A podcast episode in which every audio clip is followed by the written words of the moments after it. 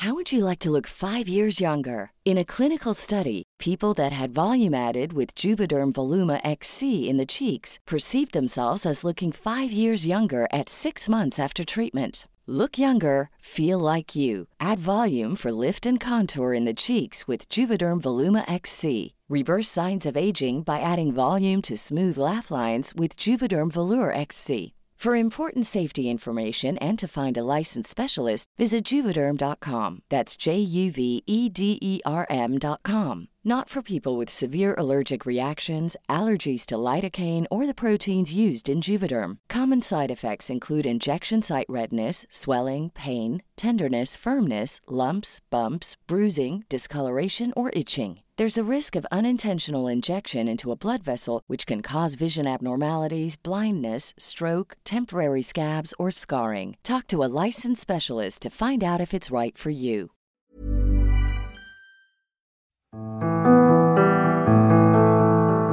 Warren, que llegó a liderar algunas encuestas de intención de voto entre los demócratas el año pasado, nunca logró formar una amplia coalición de apoyo que le reportara éxitos en las urnas. Con su salida, la elección interna demócrata se disputa entre Joe Biden y Bernie Sanders.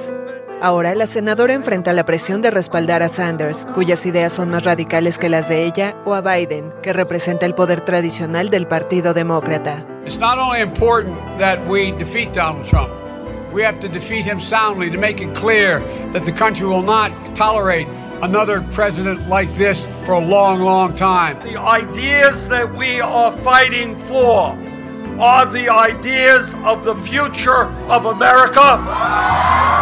What are you going to do? You're going to vote for Bernie? You're going to vote for Bernie? Las claves del mundo. El contexto internacional en Podcast OM.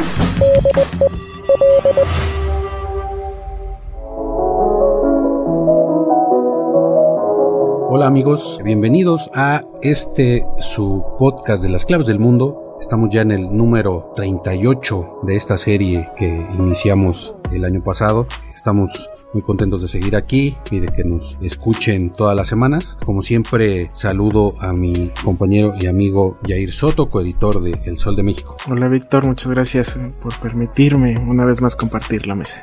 Hoy, entre tantos temas que hay en la agenda, pues, sobre todo está el coronavirus que nos tiene a todos así en vilo, no sabemos si, si salir corriendo, no sabemos si ir a comprar nuestros trajes térmicos o simplemente seguir normal nuestras vidas. Pero hoy vamos a cambiar un poco el tema para sacudirnos un poco los virus. Vamos a hablar de un tema que esta semana dio mucho de qué hablar, pues ya estamos enfocando nuestra mirada a las elecciones en Estados Unidos. Creo que ya, por fin, parece que hay tiro, ¿no? Como dirían en las peleas de gallos, cierren las puertas porque ahora sí, el Pinto contra el Colorado, después de que el año pasado había 21 candidatos demócratas que pensaban o que buscaban quedarse con la nominación presidencial y vencer o buscar vencer a Donald Trump, que Donald Trump se burlaba de todos, esa carrera demócrata pues parecía carrera de loco, 21 candidatos, pero después de el llamado supermartes que es donde se eligen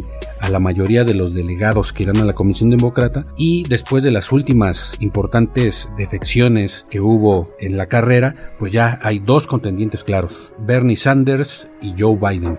Así es, Víctor, dos contendientes demócratas que no por ser del mismo partido quiere decir que representan las mismas ideologías, al contrario, y Bernie Sanders ya ha sido tachado y él no lo niega con una tendencia un poco de izquierda o tal vez bastante de izquierda mientras que Joe Biden es más moderado, más centralista, tal cual la misma escuela que tuvo Barack Obama en su presidencia, bueno, no en vano fue su vicepresidente y ahora son amigos y que esos resultados que ha tenido con Barack Obama pues también ha estado ahí haciéndole sombra benéficamente para Biden, pero sí como mencionas ya estos dos gallos son los que se van a enfrentar y los que le van a hacer cara a Donald Trump en el 3 de noviembre, pero antes, en julio, se tiene que elegir uno de estos dos candidatos y que va a ser una pelea de pronósticos reservados. Así es, la pregunta que se está haciendo en este momento, pues la mitad de Estados Unidos y prácticamente todo el mundo, porque desde que Estados Unidos se convirtió en la primera potencia mundial, después de la Primera Guerra Mundial, pues lo que pasa en Estados Unidos repercute siempre en el mundo y la elección de su presidente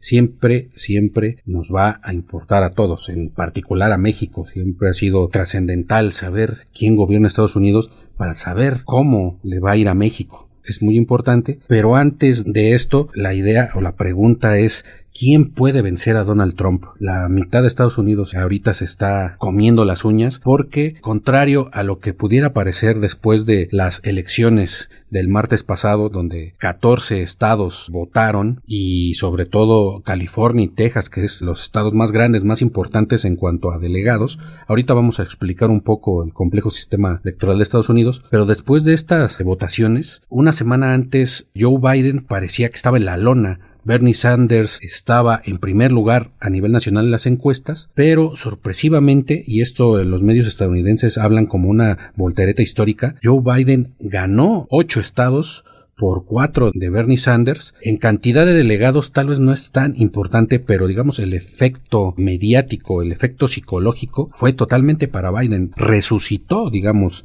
de pues un ya eh, eh, un entierro casi anunciado todo mundo pues lo veía como un candidato débil. En los debates le fue muy mal, se veía apagado. El mismo Trump no deja de burlarse de él, lo llamas Sleepy Joe, el dormilón Joe, sorpresivamente resucita también gracias a las últimas eh, defecciones en el Partido Demócrata de los tres candidatos que quedaban, de seis. Uno es Pete Buttigieg, Amy Klobuchar y Michael Bloomberg, que gastó 500 millones de dólares para pues terminar tirando la toalla, pero todos terminaron apoyando a Joe Biden. Todos se están decantando pues por la, moderación en contra el radicalismo, las ideas que bien mencionabas de izquierda, hasta revolucionarias o socialistas, que es un término muy espinoso en Estados Unidos, de Bernie Sanders.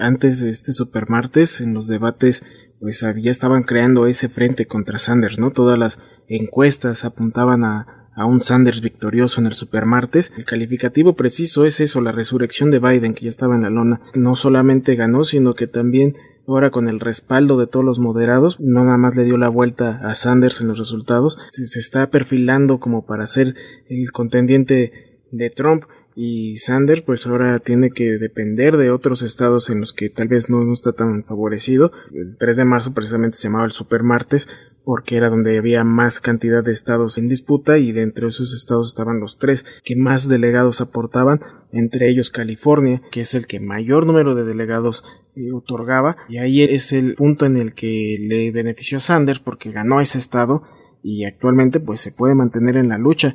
Hasta este día el número de delegados otorgados eh, sigue el conteo en vivo todavía pese a que los estados ya están eh, volcados hacia un candidato eh, se siguen sumando uno por uno los delegados y hasta este 5 de marzo son 626 delegados que están con Joe Biden mientras que son 550 eh, a favor de Bernie Sanders. Esto va a ir este, subiendo un poco, pero la tendencia va a favorecer a Joe Biden en los últimos días. De aquí a 10 de marzo, que es cuando otra vez vuelven a votar. Ahora en este caso son seis estados que no tienen un gran número de delegados. Obviamente de, punto en punto pues va sumando. Va a ser muy importante verificar que, qué delegados van a irse sumando a tu campaña. Bernie Sanders senador demócrata de los Estados Unidos por el estado de Vermont. It is our campaign, our movement, which is best positioned to defeat Trump. Ahora bien, vamos a hacer un pequeño paréntesis. Cualquier otro país que tiene un sistema electoral donde el que gana más votos es el que gana la elección, eh, este sistema de Estados Unidos es sumamente complejo. En algunos países hay segunda vuelta. Si no alcanza una mayoría de 50% más uno, se da una segunda vuelta electoral entre los dos primeros eh, lugares que hayan quedado. En el sistema parlamentario se vota no por candidatos sino por partidos, ¿no? Los, el partido que gane pues eh, asume la jefatura del gobierno el líder del partido. Para esto, para poder formar gobierno, tiene que, si no logra una mayoría absoluta en el Parlamento, tiene que hacer alianzas con otros partidos para lograr una mayoría de diputados que pueda dar pie a, a un gobierno estable, ¿no? Por ejemplo, el caso de España, donde estuvimos pues más de un año se repitieron las elecciones porque no se llegaba a un consenso y no había mayorías para formar gobierno. En Estados Unidos es este sistema de delegados basado en unas cosas raras que se llaman caucus, que son pues una especie de asambleas, es como si eh, en tu colonia te reunieras con todos los vecinos o con los que tienen derecho a voto, que ya tienen mayoría de edad, y te juntas en una asamblea y dices, pues están estos candidatos y abiertamente ahí no, no existe, eh,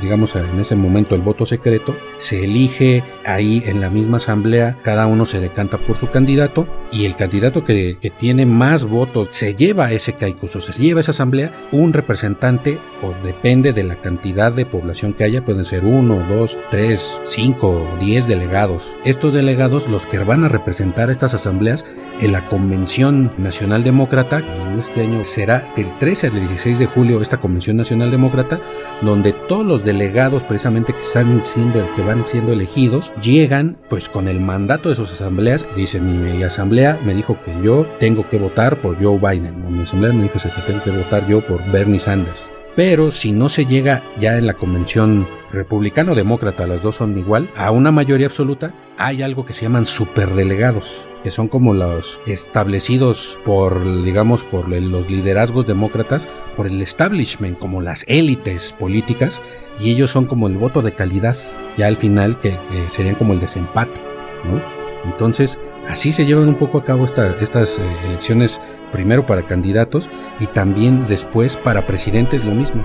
Hay una cosa que se llama el voto popular, que es como el voto general. Por ejemplo, en el 2016 Hillary Clinton ganó el voto popular, un voto pues, normal de, de la población, pero a la hora ya de los delegados, por precisamente este complejo sistema electoral, hay unos estados que tienen más peso que otros, etcétera. Los delegados, la mayoría, votó por Donald Trump. Los delegados opositores a Donald Trump en la convención republicana se hicieron presentes en Cleveland con una breve pero ruidosa protesta. Durante un voto de rutina para adoptar el reglamento del encuentro, expresaron su molestia contra los dirigentes del partido que pretendían conseguir una aprobación de la candidatura presidencial sin someterla a votación. Eso es lo que el señor Trump quiere. Quiere que el voto de cada persona sea escuchado. Eso es lo que nos ha dicho. Quiere que representemos los votos de todos los que votaron por él. Ese fue su problema con el asunto de unión y desunión. Pedimos una votación nominal para registrar los votos de todos apropiadamente y se nos negó ese derecho. Así de bizarro está el sistema de Estados Unidos y por eso pues es tan tan importante por ejemplo el que Bernie Sanders haya ganado California no que es el que como bien decías es el que más cantidad de delegados tiene pero Joe Biden en este supermartes ganó Texas por poco porque estuvo muy cerca Bernie Sanders pero Joe Biden se, se ganó Texas y quitó un poco ese efecto de la joya de la corona que es California y también pues eh, fue lo que apuntaló su liderazgo, digamos, en la nominación, que aunque nada está decidido. Así es, y otro punto destacado de este, de los resultados del Supermartes, es la, la salida de Bloomberg, de la, el abandono de la carrera. Bloomberg, el multimillonario, como ya mencionabas, Víctor, invirtió una cantidad estratosférica de dinero que esto también da cuenta de que no todo va a ser dinero en estos casos. Metió dinero por todos lados en todos los estados y prácticamente no rebasaba el 10% de los votos por estado. Entonces, Joe Biden, que incluso no visitó estados, no hizo campaña en estados o gastó cantidades mínimas en ciertos estados, ahí fue donde ganó. Entonces, a veces el dinero no siempre va a significar que vayas a ganar. Pero en este punto, la salida de Bloomberg y el hecho que esté apoyando a Biden pone a su disposición esas cantidades estratosféricas de dinero que Biden quería invertir y ahora están a disposición de Joe Biden porque también hay que reconocer que Bloomberg no está muy contento con la candidatura de Sanders. Incluso algunos especialistas en Estados Unidos han mencionado eh, textualmente ahora Biden tendrá todo el dinero que necesita y para Bloomberg eh, y el resto de las élites, de los empresarios y de los demócratas ricos, Sanders es un veneno, incluso para este, este sector Para ellos Sanders es el Hugo Chávez de la política de Estados Unidos. Es por eso que este Bloomberg está apostando por el moderado de Joe Biden y le está otorgando, le está poniendo en chero de plata su dinero para seguir invirtiendo en publicidad para los estados venideros eh, en estas eh, caucus demócratas. Aluvión de críticas contra el exalcalde de Nueva York Michael Bloomberg durante su primer debate televisado de la carrera demócrata. No puedo pensar en una manera que facilitaría más la reelección de Donald Trump que escuchar esta conversación. Esto es ridículo. No vamos a tirar el capitalismo. Lo intentamos, otros países lo intentaron. Fue llamado comunismo y simplemente no funcionó.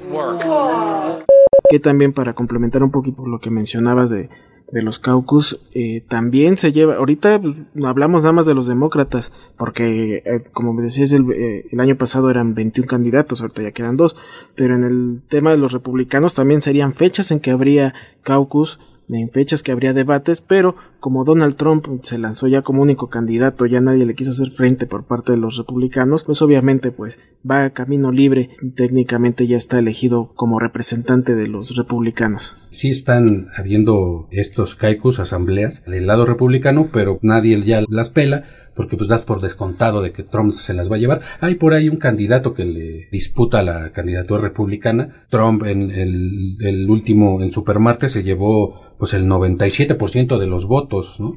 Pero pues sí, precisamente como todo el Partido Republicano, todos los, prácticamente los republicanos pues están detrás de él, ya nadie está volteando a ver los procesos republicanos, ¿no? Que es paralelo al demócrata, son los mismos días exactamente, es el mismo método para elegir su candidato, pero ellos ya lo tienen. Y en cuanto cargada, como diríamos aquí en México, eh, la cargada que se dio de último momento el supermartes a favor de, de Biden, pues sí dice mucho de pues de esta lucha interna en el seno del Partido Demócrata, antes de hacernos esa pregunta de quién puede vencer a Donald Trump, pues los demócratas están luchando por ver es su partido, cuáles son las propuestas de su partido. Como nunca antes hay una polarización al interior del Partido Demócrata, tanto Pete Buttigieg, Amy Klobuchar y Michael Bloomberg. Michael Bloomberg ni siquiera se le considera demócrata, ha estado de saltimbanqui, era republicano cuando fue gobernador de Nueva York, ahorita ya es demócrata. Digamos que pues su, su afán es vencer a Donald Trump. Él lo dijo, ¿no? Necesitamos vencer a Donald Trump. Estamos luchando por el alma de América, pero primero están luchando por el alma de los demócratas. Y Sanders, bien lo decías, pues es visto por el establishment eh, demócrata pues como veneno, como Satanás, un radical que no lo quieren. Entonces hubo esta cargada de estos tres personajes de último momento a candidatura de Biden se reflejó claramente en, los resultados. Ahora está arriba, dio una voltereta histórica, antes de este supermartes se decía los candidatos que ganaban los primeros estados antes del supermartes, que son aproximadamente cinco estados donde se votó antes, eran eh, casi por el 99% de las veces eran los elegidos como candidato demócrata. Ahorita Biden le dio totalmente la vuelta a esos pronósticos, vuelve a ser como el candidato, el candidateable principal, pero como decíamos, eh, nada está dicho todavía porque todavía falta mucho. Hay analistas que dicen que esta lucha se va a llevar hasta la convención demócrata. Los demócratas moderados quisieran que ya arrasar a los estados que siguen en estos meses y ya llegar como con un candidato definido a la Convención Demócrata, pero pues se ve que esto no va a pasar. Bernie Sanders sigue siendo fuerte en las minorías, por ejemplo los hispanos. Eh, California votó, los hispanos votaron masivamente por Bernie Sanders y los jóvenes también están, digamos, del lado de Bernie Sanders, ¿no? La gente como ya más de edad, la gente blanca y alguna comunidad negra del sur eh, están con Biden. Mucho camino por recorrer. Las encuestas hasta hoy dicen que cualquiera de los dos, tanto Biden como Sanders, pueden derrotar a Trump. Los mismos medios de comunicación eh, estadounidenses se han eh, decantado por Biden, están ah, atacando a Sanders desde el New York Times, el Washington Post, el mismo Wall Street Journal, han dedicado muchas columnas, muchas notas, pues a denostar la, la figura de Bernie Sanders para apuntalar a Biden. Creo que todavía, con todo y esta carga en su contra, era para que estuviera más abajo y no tiene tantos delegados de diferencia. El ex vicepresidente de Estados Unidos, Joe Biden, celebró el supermartes de las primarias demócratas tras ganar al menos siete estados, en los que se impuso a su rival Bernie Sanders. Es una buena noche y parece que se pondrá mejor.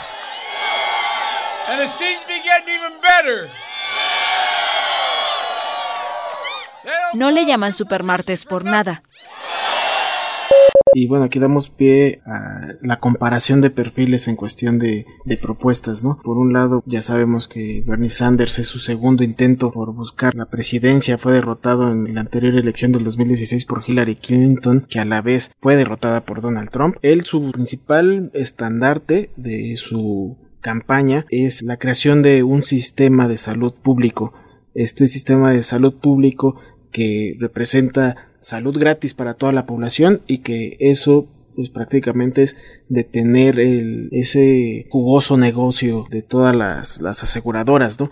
Porque ahí es donde actualmente en Estados Unidos la gente tiene que estar pagando seguros para poder ser atendida médicamente. Entonces, Sanders, esa es su principal propuesta, acabar con eso y que sea gratis para todos y acabaría con todas las aseguradoras y también apunta muy fuerte contra la industria farmacéutica, contra la armamentista, contra los combustibles eh, fósiles y el Wall Street, las bolsas. Por eso es que también le temen mucho porque son bastantes empresarios, bastantes sectores afectados estas iniciativas que está incentivando Bernie Sanders. En cambio, tenemos a Joe Biden que él es más, bueno, pues ahora sí su postura moderada. No habla como tal de, frenar de ser gratuito el sistema de salud, al contrario, él defiende el Obamacare que su presidente eh, propuso durante la presidencia de Obama, tuvo vigente el Obamacare que consta prácticamente de nada más dar estímulos que ayudaban a la gente a adquirir el, sistema de salud. No, tenían que estar pagando el 100% de,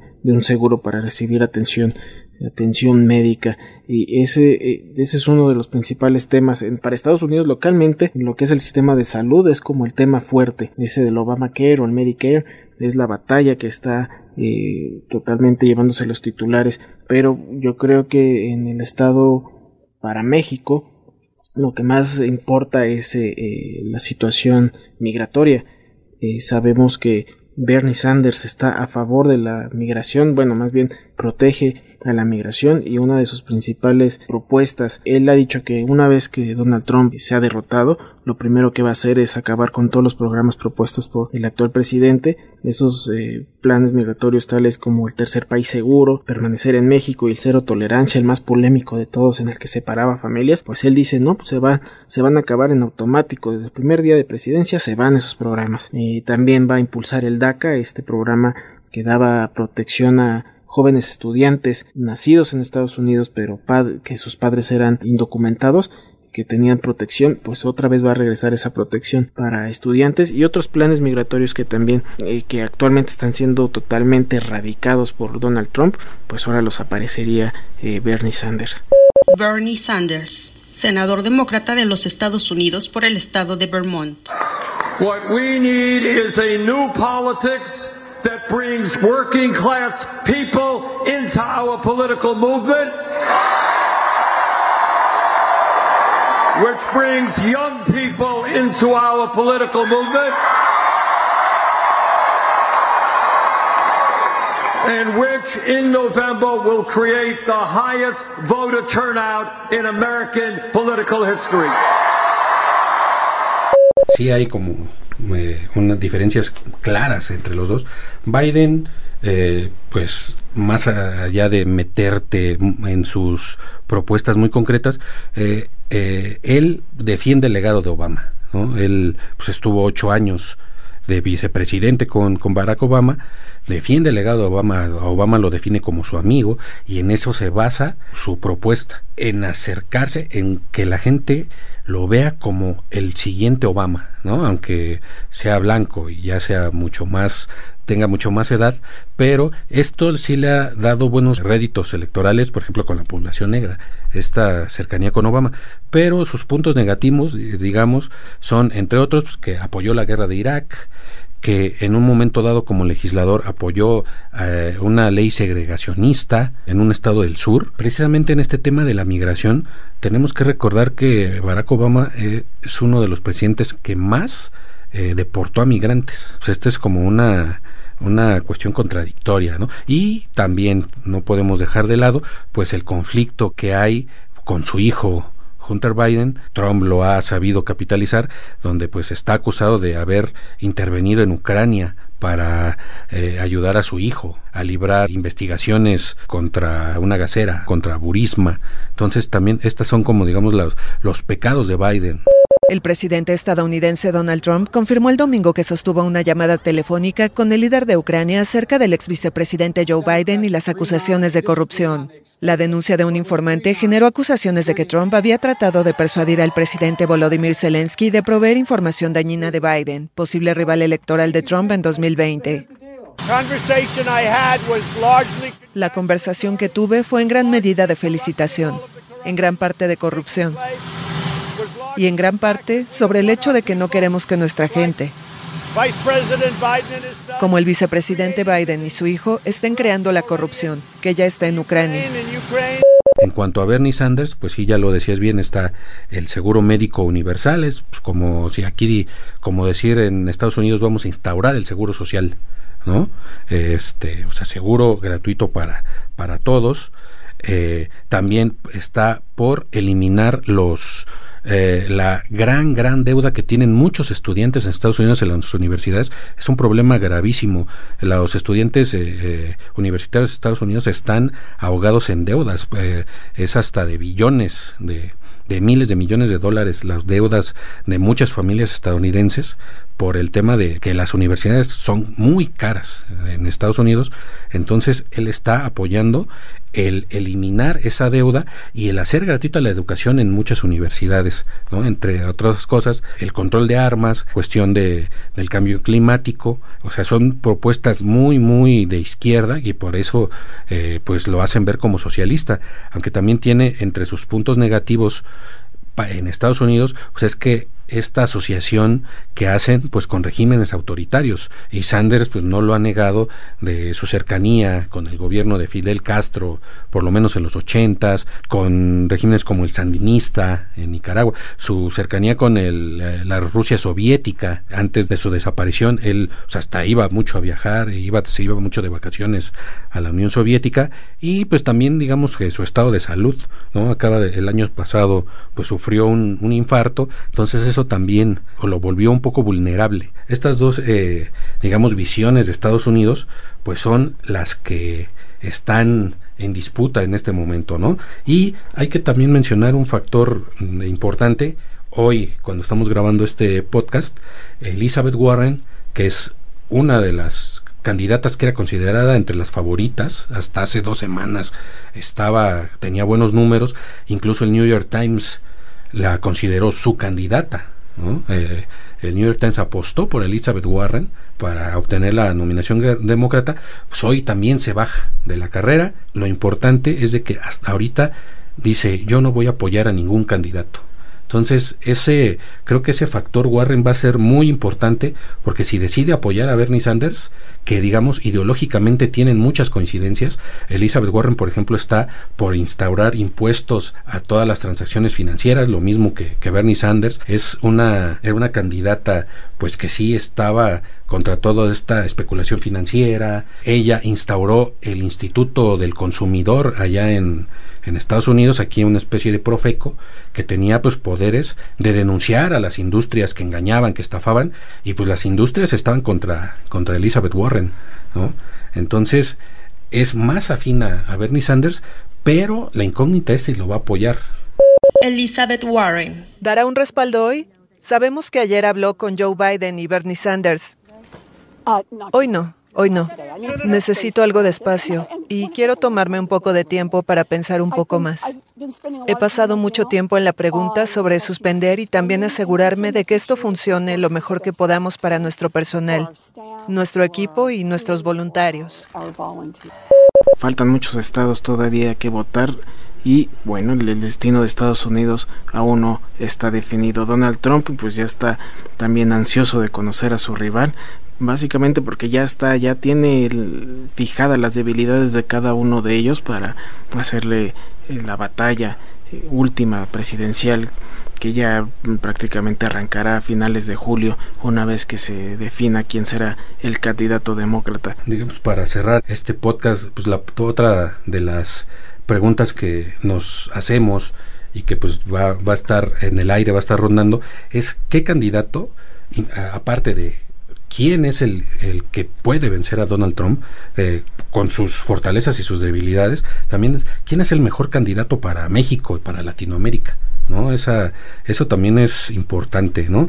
Eh, Joe Biden pues, conoce muy bien el continente, sobre todo ah, estuvo durante su vicepresidencia muy involucrado en, pues, en cuestiones del Triángulo del Norte, pero en su contra está lo que ya mencionábamos, fue uno de los periodos donde más deportaciones de migrantes hubo, inclusive más que en el gobierno de Donald Trump. Por el lado de Bernie Sanders, el ser llegado a, a estas ideas de izquierda, pues lo convierten también en puede ser un aliado muy importante de México. De hecho, cuando López Obrador ganó la presidencia aquí en México, Bernie Sanders fue de los primeros que, que lo felicitó. Hay cercanía, ¿no? Entonces, esto creo que eh, independientemente de su ideología o sus posiciones políticas de Bernie Sanders, también puede ser benéfico para México, ¿no? Que, que, que Bernie Sanders fuera, fuera el candidato, el candidato demócrata pero hasta ahorita lo único claro, después de, de todo esto que les hemos platicado, pues la moneda está totalmente en el aire, si bien un poco decantada ahorita con Biden,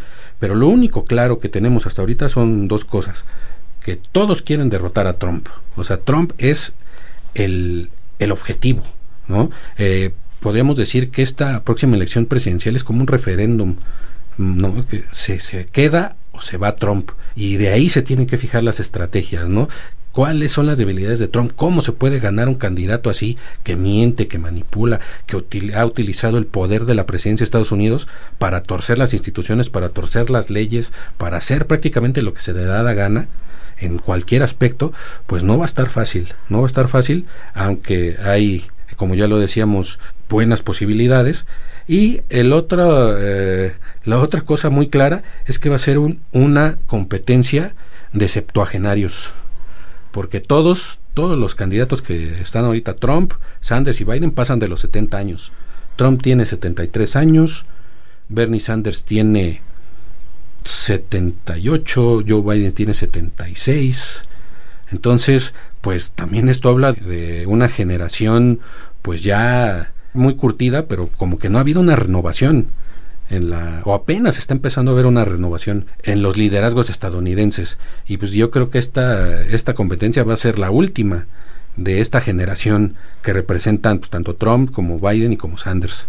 Así es esta esta estos tres candidatos que con la salida de Warren se rompió esa postura de diversidad en la que mucha gente llegó a creer, ¿no? Al ver a una Warren, una mujer ya en la presidencia, pero ya con la salida de Elizabeth Warren, pues una vez más vuelve a quedar como los últimos, las últimas presidencias con gente mayores a los 70 años, como ya lo mencionabas, Víctor. Y bueno, pues nosotros les vamos a agradecer una vez más que nos hayan escuchado aquí en el podcast de las claves del mundo y los invitamos como todos los podcasts a que nos sigan igual con las claves del mundo en todas las plataformas eh, digitales de podcast como Spotify, Google Podcast, Apple Podcast. Búsquenos como las claves del mundo. También abrimos nuestros canales de comunicación con ustedes en nuestro correo podcast.om.com.mx y en nuestra cuenta de Twitter también como arroba podcastom.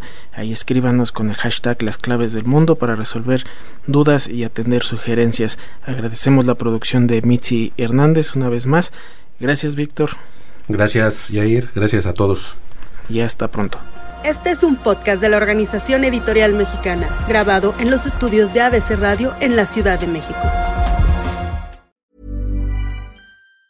If you thought the only way to get a more defined jawline with natural-looking results was through surgery, think again. Juvederm Volux XC is a non-surgical injectable gel filler that improves moderate to severe loss of jawline definition and can help you achieve natural-looking results with little downtime. Even better, this improved definition lasts up to one year with optimal treatment. No maintenance required. Improve jawline definition for a smooth, sculpted look with Juvederm Volux XC. For important safety information and to find a licensed specialist, visit juvederm.com. That's J U V E D E R M.com. Not for people with severe allergic reactions, allergies to lidocaine, or the proteins used in Juvederm. Common side effects include injection site redness, swelling, pain, tenderness, firmness, lumps, bumps, bruising, discoloration, or itching. There's a risk of unintentional injection into a blood vessel, which can cause vision abnormalities, blindness, stroke, temporary scabs, or scarring. Talk to a licensed specialist to find out if it's right for you.